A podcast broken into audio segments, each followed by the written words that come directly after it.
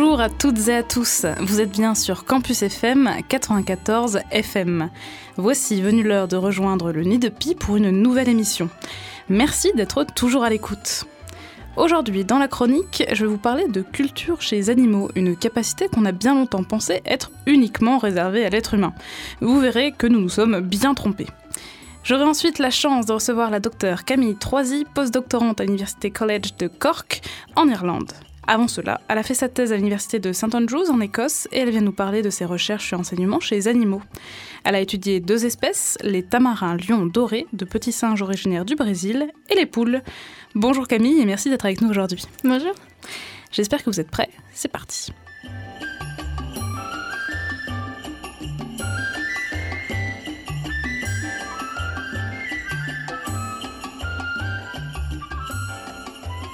Depuis Aristote et ses premières ébauches de classification, les êtres humains cherchent à définir ce qui fait de l'homme un animal à part.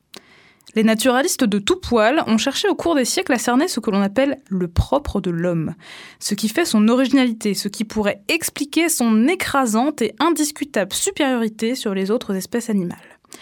Quel serait ce super pouvoir que les autres ne possèdent pas? Le rire, l'utilisation du feu, le langage, l'utilisation d'outils, la culture. Chacune de ces particularités s'est révélée en réalité pas si rare ni si unique que ça. On a même pu les observer chez d'autres espèces qu'Homo sapiens. L'humain ne serait donc pas l'espèce dominante qui surplombe l'ensemble du monde vivant? On nous aurait menti Je pourrais vous faire dix chroniques sur chacune de ces particularités longtemps considérées comme propres à l'être humain. Mais aujourd'hui, c'est de culture dont je vais vous parler. Mais avant toute chose, la culture, comment est-ce qu'on la définit? Même chez l'humain, finalement, ce n'est pas si simple. Comme pour toute question un peu épineuse qui touche à notre humanité, il y a débat. Gardez à l'esprit que plusieurs versions existent et que rares sont celles qui font l'unanimité. On ne peut pas plaire à tout le monde. Celle que j'aime utiliser a été publiée par Kevin Laland, l'ancien directeur de thèse de notre invité, et Vincent Janik en 2006 dans la revue Trends in Ecology and Evolution. Ils décrivent la culture ou la tradition comme tous les comportements typiques d'un groupe, partagés par tous les membres des communautés animales qui ont été acquis par apprentissage social. Il faut donc retenir que les comportements culturels sont des innovations, de nouveaux comportements que l'on n'observe que dans certains groupes d'animaux qui sont localisés géographiquement et qui se maintiennent dans le temps par apprentissage social. Les animaux apprennent les uns des autres et ces comportements ne semblent pas être transmis génétiquement.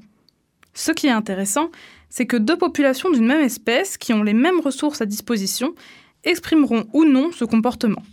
C'est par exemple le cas chez les orang-outans. Ceux qui vivent sur l'île de Sumatra utilisent des outils pour manger le fruit garni d'épines du nisia, alors que ceux de Bornéo n'utilisent pas du tout d'outils dans ce contexte-là, alors que ce fruit est présent également sur leur territoire. Il y a en plus un maintien dans le temps de ces traditions. Même quand les tout premiers innovateurs sont passés de vie à trépas, le comportement continue d'exister dans le groupe puisqu'il est transmis de génération en génération. Les toutes premières observations qui posent la question de l'existence de culture chez les animaux datent du début du XXe siècle, en Angleterre. À l'époque, nos voisins britanniques recevaient chaque matin une bouteille de lait fermée par un opercule de cire ou d'étain sur le pas de leur porte. Or, il s'avère que dès 1921, les habitants se sont aperçus qu'ils se faisaient piller. À Swaisling, près de Stoneham, dans le Southampton, les mésanges bleus, noirs et charbonnières ouvrent les bouteilles et boivent avec délectation la crème. Et rapidement, le phénomène s'étend. C'est ce que documentent James Fisher et Robert Hind dans leur article publié en 1949 dans le journal British Birds. Il semblerait que les mésanges se passent le mot. Observé en un seul endroit en 1921, c'est sur 30 sites à travers le Royaume-Uni que le phénomène est recensé en 1947. Les auteurs de l'étude songeaient à l'époque que plusieurs mésanges avaient eu la même idée au même moment, sans concertation, à plusieurs endroits différents. En effet, le comportement avait été observé dans plein d'endroits plutôt éloignés les uns des autres, ce qui suggérait plusieurs découvreurs indépendants. Depuis, on a pu comprendre que cette transmission s'était faite par apprentissage social. Plus récemment, et pour résoudre cet épineux mystère, la chercheuse anglaise Lucy Aplin et ses collaborateurs ont mis au point un dispositif très simple mais ingénieux. Une boîte qui contient de délicieux verres de farine peut être ouverte en faisant coulisser la porte, soit vers la gauche ou soit vers la droite. Ces études ont été publiées dans le journal Nature en 2015. Les chercheurs ont donc appris à quelques mésanges capturés en nature, les démonstrateurs, l'une de ces stratégies. Pousser la porte vers la droite ou vers la gauche. Puis, quand les oiseaux ont bien compris la stratégie à reproduire, ils les ont relâchés dans la nature. Le dispositif a été placé en extérieur, en libre accès, et les scientifiques ont donc pu observer avec précision quels oiseaux venaient et quelles techniques ils avaient adoptées pour ouvrir cette boîte. Chaque oiseau avait bien sûr été préalablement bagué avec à l'intérieur une puce électronique miniature capable de l'identifier. Et les résultats sont bluffants. À partir de deux oiseaux entraînés pour chaque stratégie, gauche ou droite, l'information se répand rapidement d'une population jusqu'à atteindre une moyenne de 75% des individus qui apprennent à reproduire ce comportement et à ouvrir la boîte au moins une fois. Beaucoup moins d'oiseaux avaient été capables d'ouvrir la boîte dans d'autres groupes où il n'y avait pas eu de démonstration. 53% de réussite au mieux. Chaque population a appris majoritairement la stratégie qui leur avait été montrée par l'oiseau démonstrateur. Mystère résolu. Le deuxième cas historique de transmission culturelle chez animaux nous vient d'une petite île japonaise appelée Koshima. Une équipe de chercheurs menée par Kenji Imanishi s'intéresse aux mœurs des macaques japonais qui peuplent l'île. Ils commencent à les apprivoiser et à les nourrir en leur apportant notamment des patates douces. Dès 1952, ils documentent leur comportement. Or, à partir de 1953, quelque chose de totalement inédit se produit. Une jeune femelle, âgée d'un peu plus d'un an, F111, rebaptisée Imo par la suite, prend une patate douce et va la laver dans l'eau du ruisseau. Jusqu'à présent, les singes se contentaient de les manger directement. Ainsi débarrassé de ces impuretés et du sable, le tubercule gagne sans nul doute en saveur. Rapidement, en quelques mois, d'autres singes du groupe d'Imo se mettent à l'imiter. Sa mère Eba, mais aussi deux jeunes mâles, se mettent eux aussi à laver leurs patates. Au cours des années, c'est jusqu'à 30 singes de la troupe qui adoptent cette technique. Presque tout le monde s'y met, à l'exception de quelques vieux mâles peu enclins à remettre en question leurs vieilles habitudes. Et Imo ne s'arrête pas en si bon chemin. Elle continue les expérimentations, en lavant les patates dans l'eau de mer au lieu de l'eau douce, et elle se met également à rincer les graines de froment. De bonnes idées qui seront bien sûr suivies et mises en pratique par le reste du groupe. En matière de culture, on sait aussi dorénavant que les orques et les baleines se transmettent des techniques de chasse, que d'autres animaux comme les chimpanzés, les dauphins ou les corneilles de Nouvelle-Calédonie apprennent leur savoir-faire en matière d'outils de manière culturelle. On a aussi pu observer que les chants des baleines se propagent de manière incroyable d'un bout de l'océan à l'autre au gré des migrations des chanteurs à tel point que l'on voit apparaître chez baleines à bosse et autres cétacés mélomanes des hits de l'été repris par tous les chanteurs d'une même population, et ce à plusieurs milliers de kilomètres. Et ces chants varient au cours des saisons et des années. Fou. Une chose est sûre, l'homme est loin d'être le seul à être doué de culture. Loin s'en faut. Une étape de plus pour le faire redescendre de son piédestal et le remettre à sa juste place.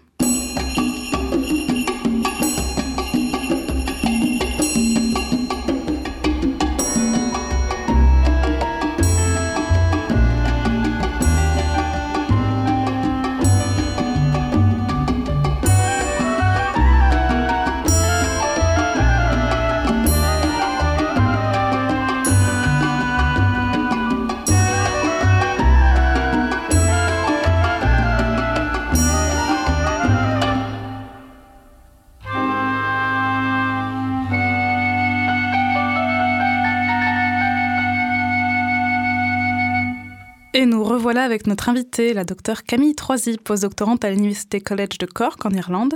Elle nous parle aujourd'hui de ses travaux de thèse menés à l'Université de St Andrews sur l'enseignement chez les animaux. Alors, avant toute chose, moi je me demande, euh, l'enseignement chez les animaux, en quoi ça consiste? Comment est-ce qu'on le définit? Ben oui, en fait, ça, dépend vraiment de qui on demande. Il y a beaucoup de débats sur, euh, enfin, pour comment définir l'enseignement. Et euh, parce que pendant longtemps, comme vous l'avez dit, ça a été considéré comme quelque chose d'uniquement humain. Et donc, euh, il y a certains psychologistes euh, qui, justement, étudient l'enseignement chez les humains et définissent ça comme vraiment, ce qui est important, c'est l'intention d'enseigner. D'accord. Donc, ça se base vraiment sur euh, les capacités, enfin, les capacités cognitives de, de, de l'enseignant potentiel. sauf que chez les animaux, ben, c'est quand même beaucoup plus compliqué de... de Puis comment mesurer l'intention? Voilà, c'est ça, parce que chez les humains, on peut leur demander, ben, vous voulez faire quoi? Vous pensez à quoi? Pourquoi vous avez fait ça? Mais chez les animaux, on ne peut pas trop. Donc du coup, on est obligé de se baser sur... Euh, sur quelque chose qu'on peut observer et mesurer, donc le comportement. Et donc, euh, donc il y a une définition qui est assez bien euh, acceptée dans, dans, notre domaine et c'est en fait ça définit le comportement avec trois critères. D'accord. Donc pour qu'un comportement soit considéré comme de l'enseignement, il faut premièrement que donc l'enseignant potentiel change son comportement. Quand il y a un individu naïf, donc il peut pas faire ce qu'il veut, enfin ce qu'il fait d'habitude. Il faut vraiment qu'il y, ait, qu y ait ce changement. Et ensuite, euh, il faut que ce changement de comportement ait un coût ou qu'il soit neutre. Faut pas que, il ne faut pas que euh, le comportement bénéficie, bénéficie pardon, euh, l'enseignant. donc, et, et, ensuite, le troisième et le, critère sur lequel moi j'ai beaucoup travaillé, c'est l'apprentissage social. Donc, il faut que ce changement, ce changement de comportement et un impact sur euh, celui qui apprend, donc enfin celui qui apprend potentiellement. Donc, il faut vraiment qu'il y, ait une transmission d'informations et qu'il y ait un apprentissage euh, ensuite euh, de, de l'élève potentiel. D'accord. Donc, il faut vraiment retrouver le comportement que l'enseignant a appris à celui qui devait recevoir cet enseignement. Donc, donc, par exemple, si on prend, prend l'exemple chez les humains où il y a un enseignant qui donne un cours et les élèves n'apprennent pas, ben, avec cette définition, ça, ça ne serait pas, dedans. Voilà, ça serait pas de l'enseignement. On va faire peur à tous les profs qui nous écoutent. Alors moi, je, donc, euh, quelles espèces remplissent ces fameux critères d'enseignement? En fait, c'est quand même assez rare euh, dans la nature parce qu'il faut, il faut remplir ces trois critères et c'est assez, assez compliqué de justement trouver, trouver des données euh, pour tous ces critères-là. Et pour l'instant, il n'y a que quatre espèces qu'on a observées qui, qui remplissent ces critères. D'accord. Euh, et c'est pas du tout les espèces auxquelles on peut penser, justement parce que souvent on pensait que l'enseignement c'était c'était quelque chose d'humain, donc on peut penser que euh, ben, les espèces proches des humains enseignent. Et en fait, on a trouvé euh, des comportements d'enseignement chez des espèces vraiment diverses. Euh, donc on a trouvé de l'enseignement chez une espèce de fourmi Temnothorax albivenis. Donc, euh, c'est. On ne penserait pas trop aux fourmis pour Non, exactement. Et c'est vraiment la première évidence euh, scientifique de, de, ce comportement chez, chez, les animaux non humains. Ensuite, euh, il y a de, on voit de l'enseignement chez les suricates, donc un, un, petit mammifère qui habite en Afrique du Sud.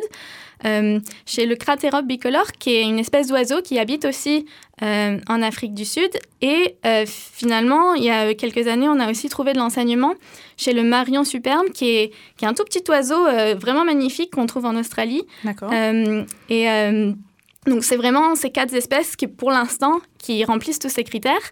Mais il y a quand même une vingtaine d'espèces, plus ou moins, qui remplissent certains de ces critères, mais pas tous. Donc par exemple, il y a y a de l'évidence comme quoi euh, les individus modifient leur comportement, mais on sait, dans, dans la plupart des cas, on ne sait pas s'il y a de l'enseignement. D'accord. Euh, donc, par exemple, euh, chez les jaguars, on pense qu'il y a peut-être de l'enseignement lorsque les mères ramènent une proie euh, à leurs enfants, mais ils la ramènent, euh, quand, quand, les jeunes sont, sont, quand même assez débrouillards, ils, la, ils ramènent la proie vive, hmm. euh, donc potentiellement pour enseigner aux jeunes comment chasser, comment chasser et comment les, les, techniques justement pour attraper les proies avant, avant de les tuer.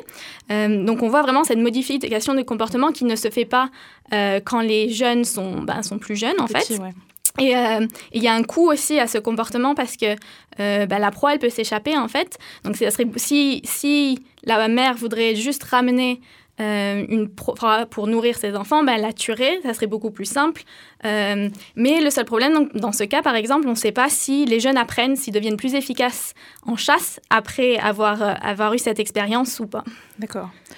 Du coup, pour ces différents exemples que vous nous avez donnés, c'est dans quel type de comportement qu'on observe cet apprentissage? Par exemple, les suricates, comment est-ce que ça se manifeste, cet enseignement? Euh, Donc, c'est surtout relié à la nourriture. En tout cas, ça a été observé surtout relié à la nourriture. Donc, chez les suricates, euh, je pense c'est l'exemple qui a été le plus accepté dans la communauté scientifique. Et en fait, ils ont vu, donc c'est un peu similaire euh, que l'exemple des jaguars, mais ils ont vu, donc justement, que les adultes ramènent des proies à leurs petits, mais ils les ramènent à, différents stades plus ou moins de, de mort. D'accord. Euh, un petit peu amoché, très amoché. Voilà, c'est ça.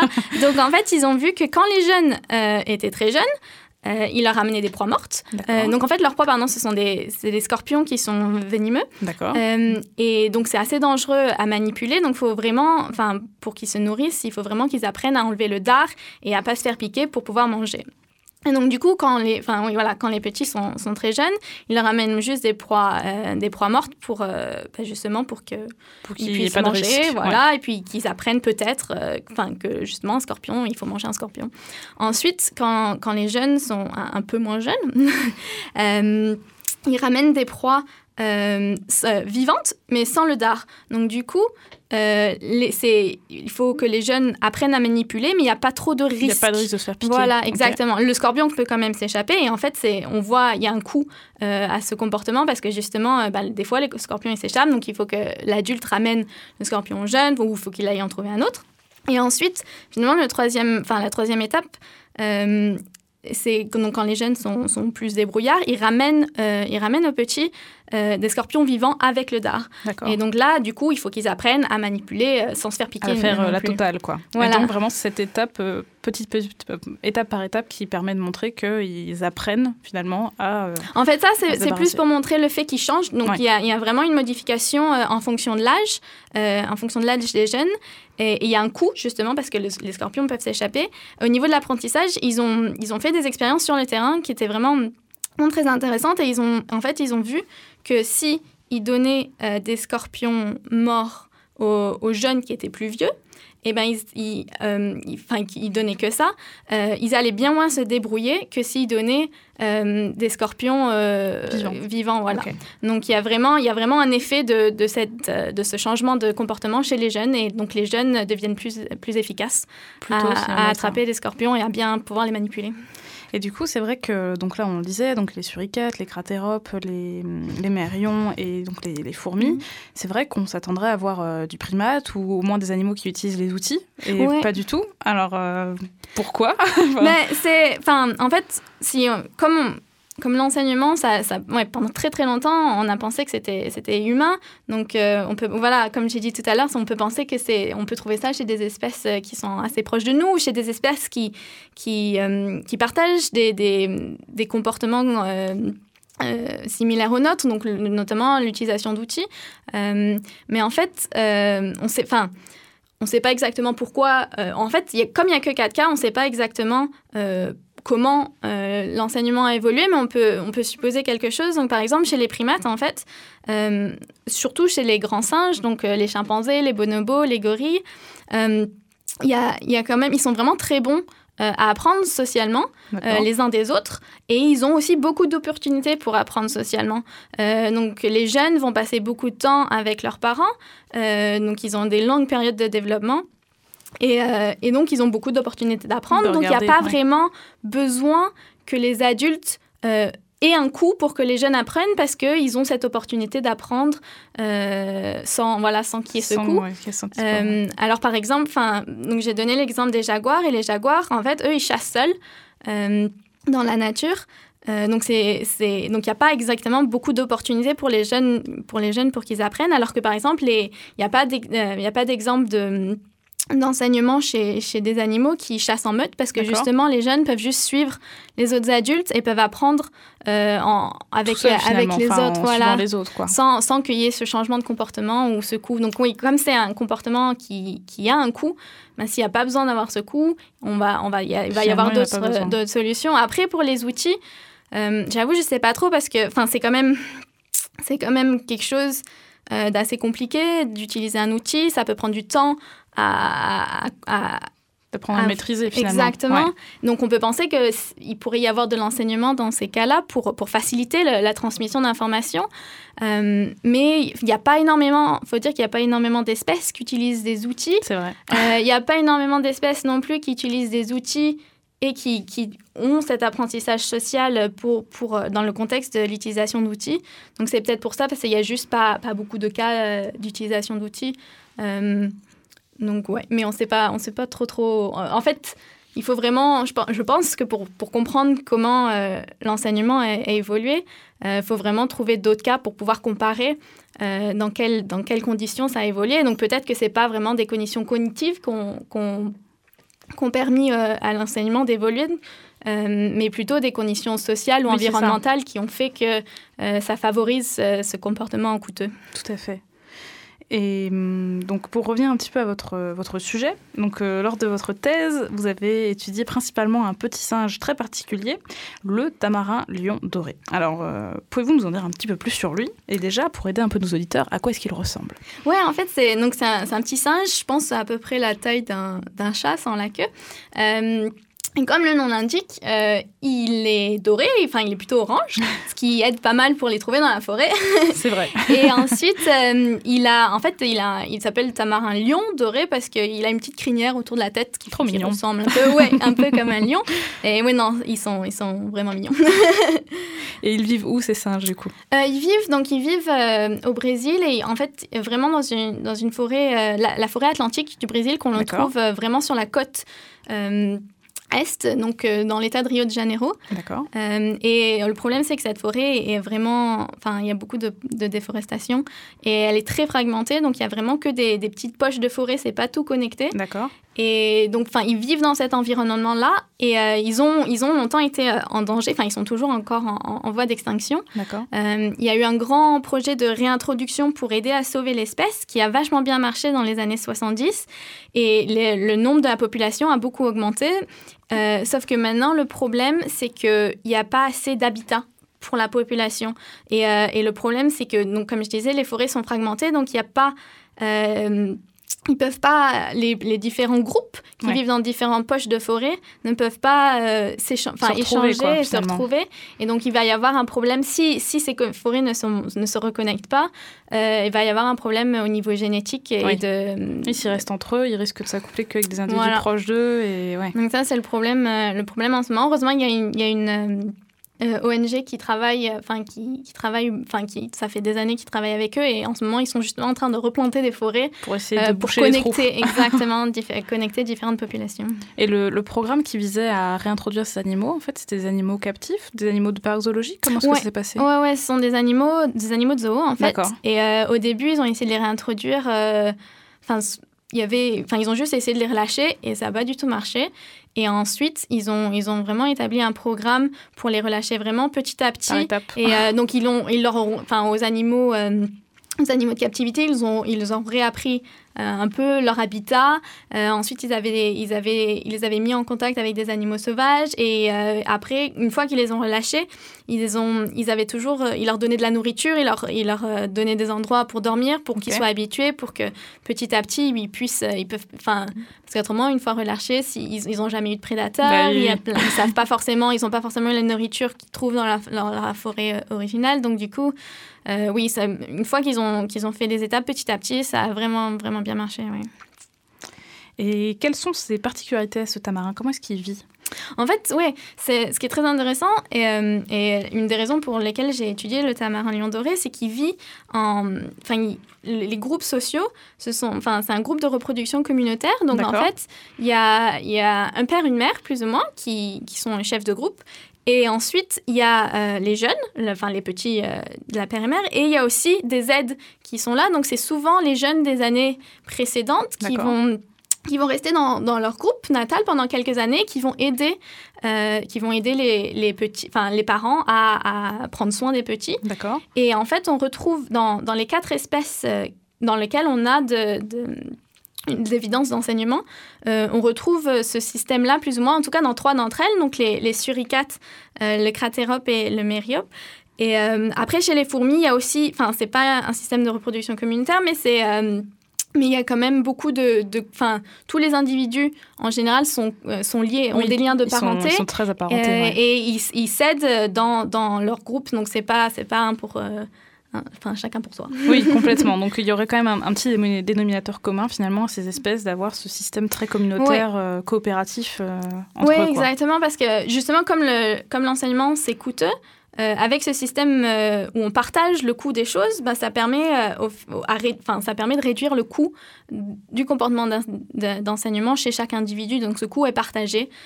donc on pense que c'est peut-être une des raisons pour lesquelles on trouve dans des espèces vraiment, vraiment diverses et donc les, les, espèces qui ont, qui ont cette coopération au sein du système.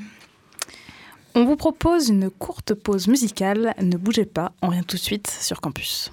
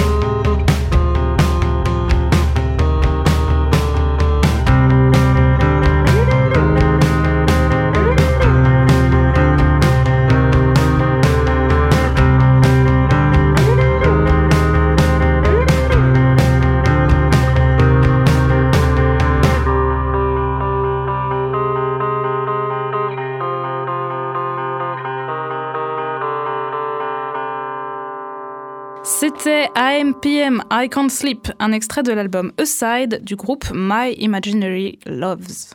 Vous êtes toujours sur Campus FM 94 FM dans l'émission Le Nid de Pi et je reçois aujourd'hui la docteure Camille Troisy, postdoctorante à l'University College de Cork en Irlande et elle nous parle aujourd'hui de ses travaux de thèse menés à l'Université de St Andrews sur l'enseignement chez les animaux. Alors on le disait avant la pause, vous étudiez l'enseignement notamment chez un petit singe originaire du Brésil, le tamarin lion doré. Alors comment est-ce que sont ces singes sur le terrain? Est-ce que c'est pas un peu difficile de travailler avec des animaux sauvages? Oui, c'est pas évident, euh, c'est sûr. on n'a pas accès à ces, enfin, quand on veut aux, animaux. Euh, mais la chance, la chance que j'ai de travailler avec ce, ce système, c'est que comme ils, enfin, ils ont, il y a eu un gros programme de reproduction, euh, de réintroduction, pardon. et euh, donc depuis, depuis cette réintroduction, il y a, y a une ONG euh, sur le terrain qui vraiment qui va réintroduire les animaux du coup sur place euh, Non, qui, en fait, qui les, pardon, qui les, qui les suit. Ils font des suivis de population. Euh, et donc, euh, ils, ont, ils vont tous les jours sur le terrain, ils savent où sont les individus. Et en fait, dans chaque groupe social, ils mettent un collier émetteur ah, sur, un, sur un des des tamarins et ensuite ça nous permet de retrouver chaque groupe euh, avec, euh, avec des fréquences radio. Ok, donc vous tous les matins vous étiez avec votre émetteur et vous cherchez où était votre groupe de singes. Voilà, c'est ça. Euh, donc il y a, y a, une partie, donc j'ai travaillé dans, dans, deux forêts distinctes. Il y a une, une, un endroit où en fait je travaillais plus ou moins seule parce qu'il y avait une, un gros chemin au milieu et ensuite, euh, j'attendais plus ou moins que, que, les groupes arrivent proches du chemin parce que je voulais pas trop m'aventurer euh, dans la forêt parce que autrement, bah, c'est un peu difficile d'en sortir. C'est ça. Euh, mais comme ces groupes avaient leur, leur en fait, ce sont des groupes territoriaux. Ils ont leur territoire en bordure de ce chemin. Donc, il me suffisait de marcher plusieurs fois en long, en large sur le chemin et d'attendre un peu. Et, en général, il y avait trois groupes à cet endroit-là, donc j'en avais au moins un dans la matinée. Donc, en fait, ce sont des, des comme je travaillais avec, avec de la nourriture, ils sont très motivés par la nourriture le matin. D'accord. Et ensuite, donc, euh, fallait y aller quand même assez tôt. Réveil à 5 heures du matin. Euh, c'était chouette. Mais ensuite, euh, ensuite, il fait très chaud l'après-midi et ils font, ils font pas, ils font pas grand chose l'après-midi. Ils sont beaucoup moins actifs. en fait, ils font la sieste et nous, ça nous permettait de rentrer et de aussi faire, la sieste. Exactement. appréciable. Donc, il y a quand même possibilité de les, les, approcher finalement. Ils étaient quand même un peu habitués à la présence oui, humaine. Oui, oui, ça fait des années que justement, il y a, y a des gens sur le terrain qui qui, qui, les suivent et, euh, et ils ont oui ils sont ils sont complètement ils sont habitués donc enfin pas tous les groupes sont habitués il y a certains groupes euh, donc les groupes avec lesquels j'ai travaillé sont habitués euh, à la présence de l'homme, donc on peut, on peut s'approcher assez proche. Faut pas faire de mouvements brusques ou quoi que ce soit, mais on peut, ça, ça, nous permet en fait vraiment de les observer à des distances, à des distances de quelques mètres. Et donc au niveau de vos expériences, comment est-ce que ça se passait? Donc euh, vous m'avez dit que vous observez donc l'enseignement. Comment est-ce que vous l'avez testé?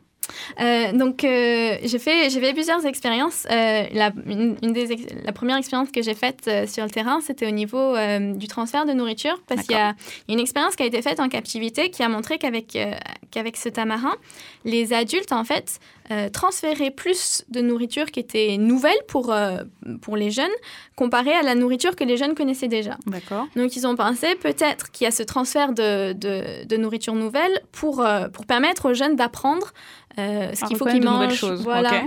Euh, donc, euh, la première expérience que j'ai faite, c'était pour savoir si déjà euh, il faisait ça euh, dans, enfin, dans, la, nature, aussi. Ouais, euh, parce que bon, évidemment en captivité et, et, dans la nature, il y a beaucoup, enfin dans la nature, il y a beaucoup plus de prédateurs. Il y a, il y a les, enfin il y a beaucoup, enfin c'est beaucoup moins contrôlé mm. qu'en captivité. Donc je voulais savoir si on retrouvait la même chose dans la nature et aussi je voulais savoir si justement ben, les jeunes apprenaient grâce à ça et s'ils allaient préférer s'ils allaient préférer la nourriture qui leur avait été donnée par, euh, par les adultes. Donc, euh, j'ai donc, comme je pouvais approcher les groupes assez proches, euh, je, leur, je, leur, donnais différents types de nourriture, de la nourriture qu'ils connaissaient déjà. D'accord. donc, par exemple, la banane. très, très bon, la banane. c'est le cliché, mais en fait, oui, on leur, les gens qui suivent les, cette population, ils, leur, ils leur donnent des bananes de temps en temps pour, pour pouvoir les capturer et aussi pour pouvoir les approcher. donc, du coup, ils connaissent, enfin, c'est pas, la banane, ils la trouvent pas dans leur environnement naturel, mais, c'est une nourriture qu'ils connaissent, voilà. Mm. Et ensuite, euh, je leur ai donné deux, deux, autres types de fruits, donc des pommes et des raisins qu'ils n'avaient jamais vus avant. Et, euh, et, je les ai, enfin, donc dans des petits pots comme ça, attachés aux branches. Et euh, ensuite, j'ai regardé donc les groupes approchés parce qu'ils étaient intéressés par la nourriture. Euh, et ensuite, j'ai regardé donc justement ce qu'il faisait avec cette nourriture, euh, ce, quel individu mangeait quoi, et s'il a mangé en, juste en la prenant euh, des petits pots, ou s'il a mangé euh, après que ça a été transféré en fait euh, d'un adulte à un jeune ou d'un jeune. Il y a, en fait, les transferts, ça se fait principalement des adultes jeunes, mais on voit aussi certains Ok. transferts entre adultes et adultes et entre, entre jeunes et jeunes. Il y en a qui essayent de se. Du coup, les jeunes viennent à côté des adultes en train de manger, puis ils essayent, soit ils réclament, soit ils essayent de prendre de la nourriture Voilà, des adultes. euh, donc il y, y a beaucoup, oui, ils, quémandent en fait, c'est un peu comme les oiseaux, euh, ils essayent d'avoir, la- enfin que les parents les nourrissent. Euh, et euh, il y a aussi certains transferts qui sont où, euh, où l'adulte a une position beaucoup plus active, donc ils vont faire, euh, ils vont faire un- un- une vocalisation spécifique où ils vont tendre la main euh, pour que le jeune approche et, et prenne la nourriture. ouais. Et donc, avec ces, ces fameuses expériences de nouvelles et anciennes nourritures, qu'est-ce que vous avez pu observer de beau? Mais en fait, euh, oui, euh, donc on pensait que justement, euh, au ni- enfin, si s'ils enseignent, euh, on pensait voir plus de transferts de nourriture nouvelle entre les adultes et les jeunes, Mhm. comparé à la nourriture familière.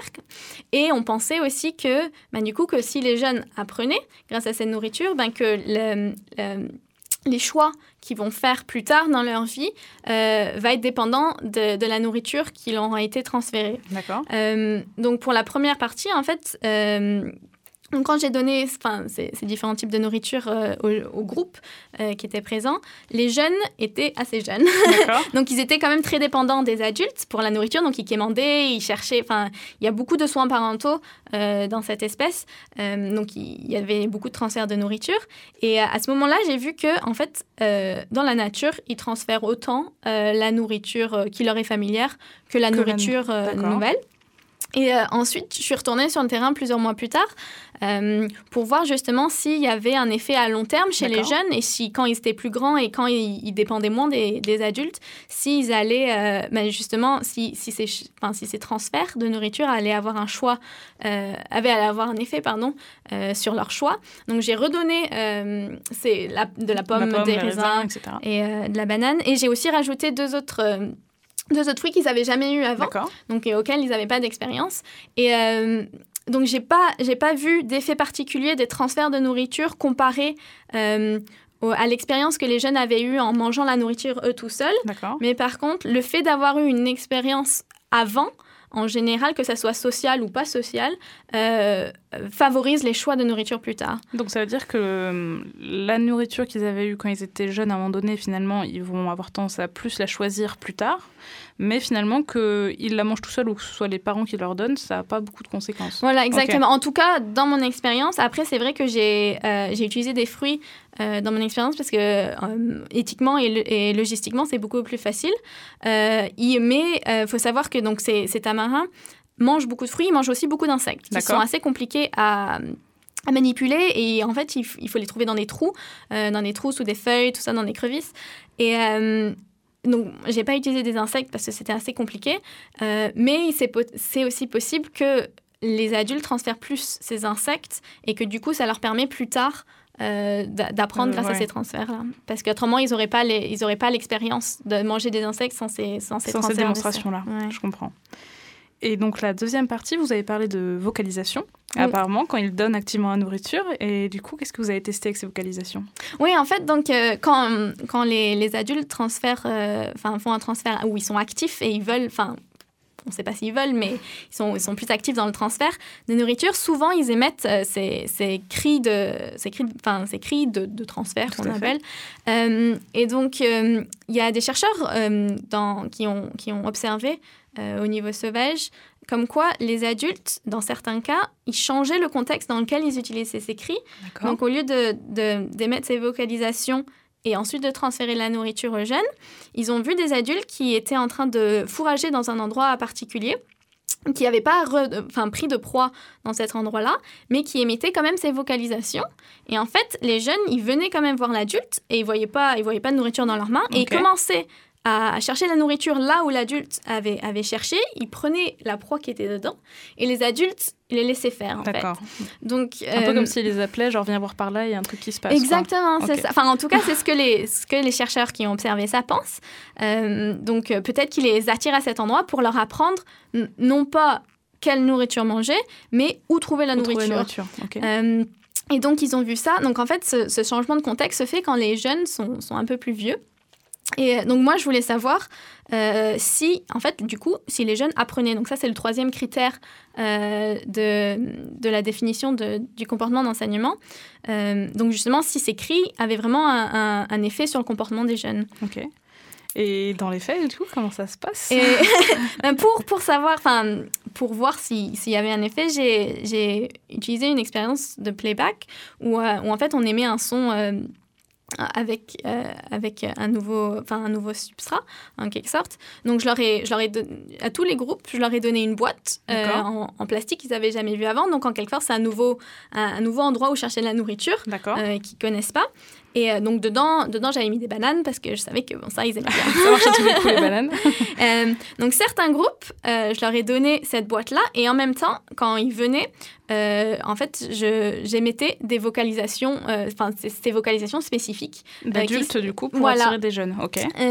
et ensuite, dans d'autres groupes, je leur donnais la boîte et il n'y avait pas ces vocalisations-là. D'accord. Donc, ils avaient juste la boîte.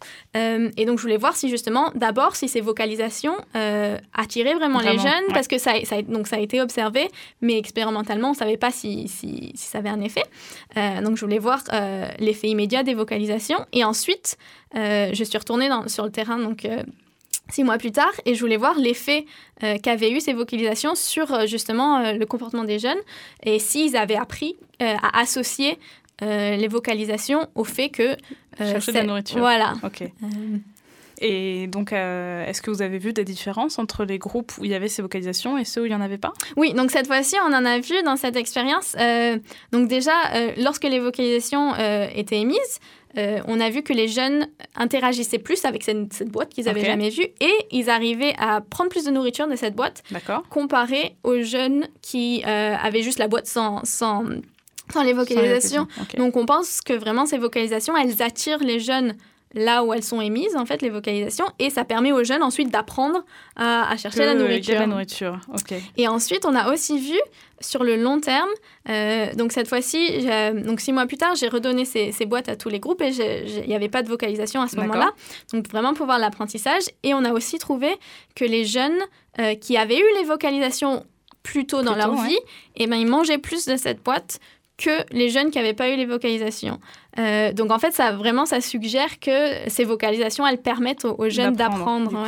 Parce que là, on retrouve du coup les trois critères finalement, parce que du coup, il y a le, le, le, ah, pardon, le comportement euh, de l'adulte qui indique qu'il y a de la nourriture. Il y a un coût, j'imagine, à produire cette vocalisation. Mais en fait, le problème, donc il y a vraiment les deux critères, la modification euh, et l'apprentissage. Donc avec mon expérience, euh, le coût, on peut le supposer, mais ça n'a jamais été testé expérimentalement. Exactement. Mm. Donc c'est, c'est, ouais, on peut, c'est, on peut supposer, mais donc on peut pas dire que c'est de l'enseignement parce qu'il n'y a pas ce deuxième il y critère. Deux critères sur trois. Quand même. Voilà. euh, mais mais c'est, c'est dans la bonne direction en tout cas pour ce pour ce contexte de vocalisation. Et puis oui, c'est impressionnant de voir que voilà, après coup, les, petits ont quand même réussi à associer euh, les deux. Alors là, on a beaucoup parlé du tamarin, mais euh, pour finir, moi, je voulais qu'on discute un tout petit peu des poules, parce que vous avez aussi étudié les poules dans ce contexte d'apprentissage. Alors, est-ce que vous pouvez nous en dire un petit peu plus sur euh, bah, comment vous les avez testées? Qu'est-ce que vous avez observé avec ces fameuses poules? Oui, mais en fait, les poules, c'est aussi le comportement d'enseignement. Enfin, il y a, y a, des supposés comportements d'enseignement entre, entre, encore une fois, les, les adultes, bon, les mères dans ce cas-là, et les jeunes. Et euh, il y a une expérience qui a été faite euh, il y a quand même quelques années qui a montré que, euh, en fait, quand ils entraînaient, ils ont entraîné des poussins à manger de la nourriture jaune et certains autres poussins à manger de la nourriture rouge. Ok, comme des grains colorés Oui, voilà, c'est ça, pardon. et donc, la, la, nourriture de, de poule, enfin des, des, granules, et ensuite, on a juste, enfin, ils avaient juste rajouté des colorants alimentaires. ok. donc, ça, c'était assez facile. ça, ça va. Et ensuite, ensuite, ils ont entraîné les poules à, à apprendre qu'une nourriture était bonne et une était mauvaise. D'accord. Donc, par exemple, dans ce cas-là, ils avaient appris à une poule que la nourriture jaune était bonne et la nourriture rouge était mauvaise. Mais ils, ils avaient un mauvais goût Comment est-ce qu'ils font pour que. Oui. D'accord. Donc, en fait, ils rajoutent euh, de la quinine, qui est ce qu'on qu'on retrouve dans, dans le tonique. euh, Enfin, c'est une substance amère, en Ouais. fait, qui est pas bon. toxique du tout, mais c'est juste amer. Et euh, en fait, pour les, les poules, c'est pareil. euh, Enfin, elles, Elles aiment pas, trop ça. goût. Euh, donc, ils avaient rajouté, donc pour, euh, pour, que, pour les poules différenciées entre les deux couleurs, euh, ils avaient rajouté de la quinine dans une des couleurs. Et comme ça, en fait, une fois que les poules, elles, elles goûtaient la quinine, elles partaient Elles direct à touchaient l'autre. Voilà. non. Euh, donc, euh, donc, les poules, elles savaient qu'il y avait une nourriture bonne et une mauvaise. Et les poussins, ils avaient juste appris qu'il y en avait une bonne. Et euh, ensuite, ils ont, ils ont confronté les poules aux poussins. Euh, et quand les poules, elles voyaient leurs poussins manger ce que elles, elles pensaient qu'était la nourriture mauvaise. Donc, si, si leurs poussins, donc dans le cas des poules qui avaient été euh, entraînées à savoir que la nourriture jaune était bonne, si elles voyaient leurs poussins manger la nourriture mauvaise, Mhm. donc la nourriture rouge, eh ben, elles se comportaient différemment que quand elles observaient les poussins qui mangeaient la nourriture jaune. Donc, euh, elles, elles grattaient le sol beaucoup plus et elles picoraient le sol beaucoup plus. D'accord. Donc, euh, quand ils observaient ça, ils ont pensé que ben, peut-être elle essaye de, de changer le comportement des jeunes pour les, les, les attirer loin. Ailleurs, quoi. Voilà, loin de la nourriture qui est mauvaise et les attirer vers elle parce que souvent, en fait, euh, les poules, lorsqu'elles picorent le sol, les, les poussins arrivent, euh, Ah, quand ils sont elles- jeunes, ils arrivent dessus. Voilà. Là, ils avaient mis une barrière pour, pour les empêcher Oui. d'avoir un contact physique. Euh, mais donc, ils ont pensé ben, peut-être que. Qu'elle que voulait les détourner, quoi. Voilà, Genre, et donc leur bon, apprendre à éviter la, la- la mauvaise nourriture. D'accord. Euh, donc moi, je voulais, ben déjà, je voulais répliquer ce- cette expérience. Voilà, c'est très important. Enfin, en science, on entend souvent parler des innovations, des grandes découvertes, euh, mais c'est quand même très important pour, euh, pour être sûr des résultats, de refaire les expériences plusieurs fois, de les répliquer dans différents contextes pour savoir euh, ce qui marche et ce qui marche pas, en fait, et être sûr des résultats. Donc je voulais répliquer ça, et ensuite, je voulais étendre l'expérience et voir justement la réaction des poussins à la réaction de la poule. Euh, donc voir si en fait les poussins apprenaient et évitaient la nourriture La et ils allaient changer. ok. Euh, et en fait, j'ai eu des problèmes de manipulation. Ça arrive, c'est aussi Euh, voilà. ça la science, il faut le dire. Beaucoup de choses qui marchent pas, en fait. Euh, et euh, donc, en fait, la quinine, c'est utilisé. Donc, ça, ça avait super bien marché dans, dans l'expérience euh, d'avant euh, avec les poules, mais ça marche avec plein d'autres espèces. Enfin, c'est c'est vraiment quelque chose. euh, Enfin, vraiment pas bon goût. Voilà, normalement, il n'y a pas de souci. Et en fait, quand j'ai, moi, quand j'ai entraîné mes poules, euh, eh ben, elles mangeaient quand même la nourriture avec la quinine. Donc j'ai essayé, voilà, j'ai essayé de rajouter plus de quinine, de vraiment la faire, enfin faire euh, qu'il y ait une, mauvaise, vraiment bon, nourriture quoi. vraiment mauvaise. Euh, et au final, j'ai quand même réussi à les faire euh, atteindre un certain seuil. Pour, euh, donc elles mangeaient principalement la nourriture Ouais. qui était bonne. Il y en avait toujours une ou deux qui allaient quand même voir. Ouais, mais en fait, dès qu'elles étaient confrontées aux poussins, ben, elles faisaient. Enfin, c'est comme si elles n'avaient pas appris, en fait. Elles, elles- elles mangeaient aussi bien de l'une que de Du l'autre. rouge que du jaune. Donc du coup au niveau de la démonstration, ben je peux pas trop, je Ouais. peux pas trop dire qu'est-ce qui, enfin, Ouais. je peux pas trop regarder les- l'effet sur les poussins parce que les poules elles ont pas vraiment démontré. Elles avaient ce pas de préférence, Voilà. quoi. Donc du coup, euh, donc ça voilà, c'était un peu, euh, ça a pas trop marché. C'est les aléas de la recherche. oui oui oui. Il faut le dire aussi, des fois on a l'impression que tout a bien marché. Et non des non, fois, souvent souvent ça marche pas. Il faut beaucoup faut beaucoup de temps, beaucoup d'essais pour euh, pour essayer de trouver quelque chose qui marche. Peut-être qu'une équipe va être motivée pour répliquer cette expérience et peut-être que dans quelques mois, années, on aura une preuve que les poules apprennent à leur poussins. Oui. Ah oui oui, c'est tout à fait possible. Euh, oui oui. Il faut On l'espérer. sait jamais. Il faut l'espérer. Eh bien, en tout cas, merci beaucoup Camille pour toutes ces informations fascinantes sur l'enseignement, aussi bien chez les tamarins que chez les poules, malgré les ratés. On finit, comme d'habitude, avec quelques conseils lecture.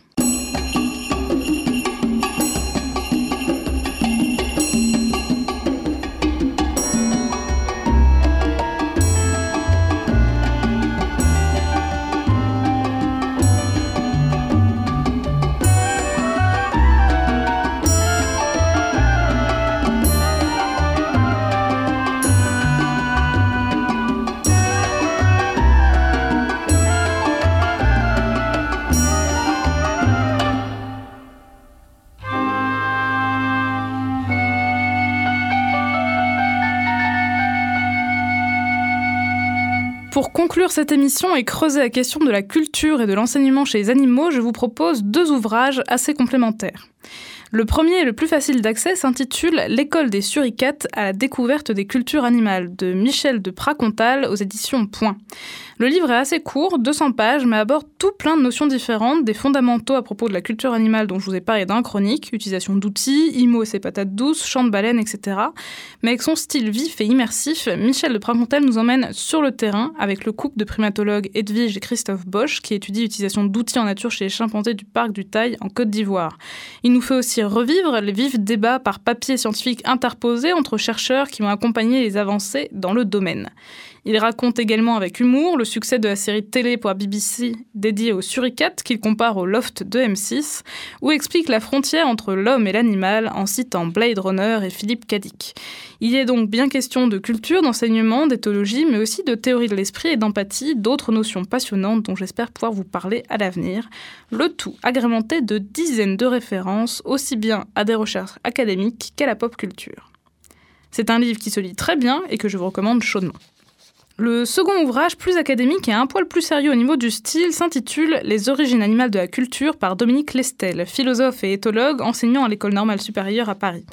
Le livre est paru aux éditions Flammarion dans la collection Chants Essais. Plus dodu que le livre précédent, il fait 400 pages environ, cet essai propose davantage d'explorer les questions irrésolues de la frontière entre l'humain et l'animal, de s'interroger, disserter et philosopher, car la question est effectivement propice à ce genre de réflexion. Dominique Lestel propose aussi de faire un récapitulatif détaillé de l'historique de l'éthologie, de ses doctrines et de ses architectes. Il parle bien sûr de Lorenz, Tinbergen et von Frisch, revient sur leurs idées, développe les concepts défendus par von Exkull ou Bateson et les avancées obtenues grâce aux études de terrain de Jane Goodall. Il s'attarde aussi sur les conflits d'idées et les débats virulents, mais alimente aussi la réflexion du lecteur en croisant les disciplines et en évoquant les travaux de psychologues et d'anthropologues. Il s'interroge sur les comparaisons de culture animale et humaine et leur validité. Et il revient aussi très en détail sur les faits décrits précédemment. Mésanges ingénieuses, macaques doués de culture, outils chez chimpanzés, chants de baleines, dialectes et tant d'autres. Un ouvrage très complet, très utile pour aller plus loin, creuser la question en détail et bien sûr se poser les bonnes questions. Et c'est déjà la fin de notre émission. Un très grand merci à Thomas Delafosse à la technique, à toute l'équipe de Campus FM et merci à toutes et à tous d'avoir été au rendez-vous. Je vous dis à dans 15 jours, à 17h pour de nouvelles aventures animalières, et d'ici là, gardez la pêche.